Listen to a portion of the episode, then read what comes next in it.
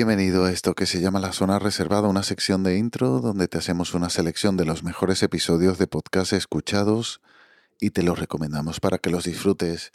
Ya lo primero, mm, te aviso que la semana que viene no habrá esta sección porque tengo los exámenes del módulo y el examen es, el segundo examen es el jueves por la tarde. Así que podría grabar el viernes, pero es que no creo ni que llegue a escuchar algún episodio para recomendarte. Pero si fuera así, no lo dudes que el viernes estaría aquí.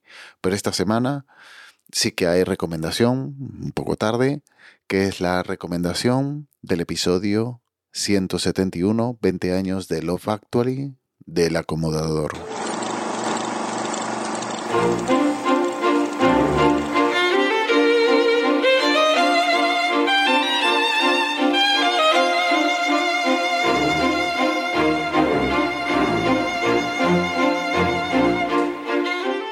Acomodador con Ali Trujillo.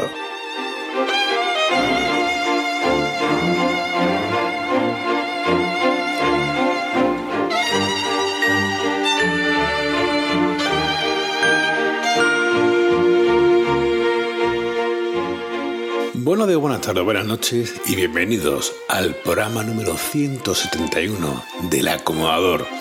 Este es uno de los programas esos cortitos, porque las últimas dos semanas no he podido avanzar mucho por cuestiones de trabajo y que los pequeños han estado un poco malos.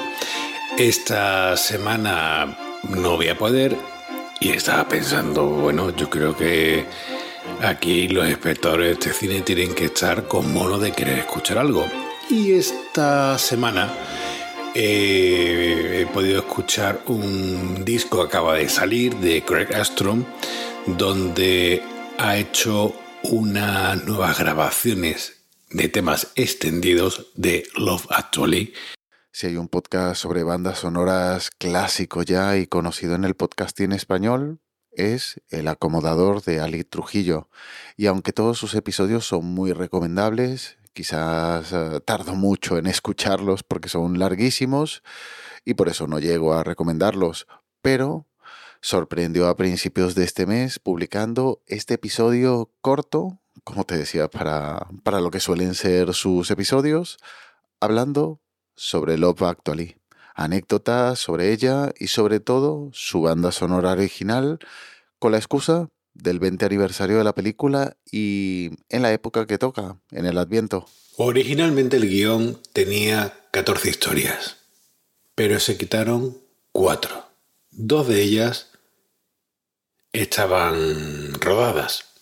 En realidad eran dos escenas que convergían en la única historia gay del filme. En un momento del metraje, la directora de la escuela donde, bueno, tiene lugar la parte final de la película, va a casa y allí se encuentra a su, a su mujer llamada Geraldine, que se ve que tiene una enfermedad terminal. Y al final de la película había otra escena en la que la directora de la escuela habla con el personaje de Emma Thompson y le comunica que Geraldine ha fallecido.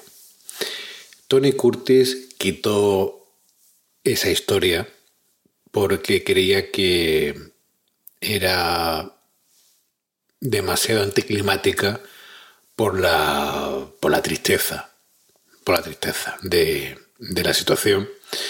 Pero luego ha reconocido que se equivocó al quitarla porque debería haber puesto el personaje por lo que significaba al ser mm, pues una, la pareja gay de, de, la, de todo el entramado de historias. Como siempre, el link estará en las notas del audio junto al enlace al grupo de Telegram t.m barra zona reservada.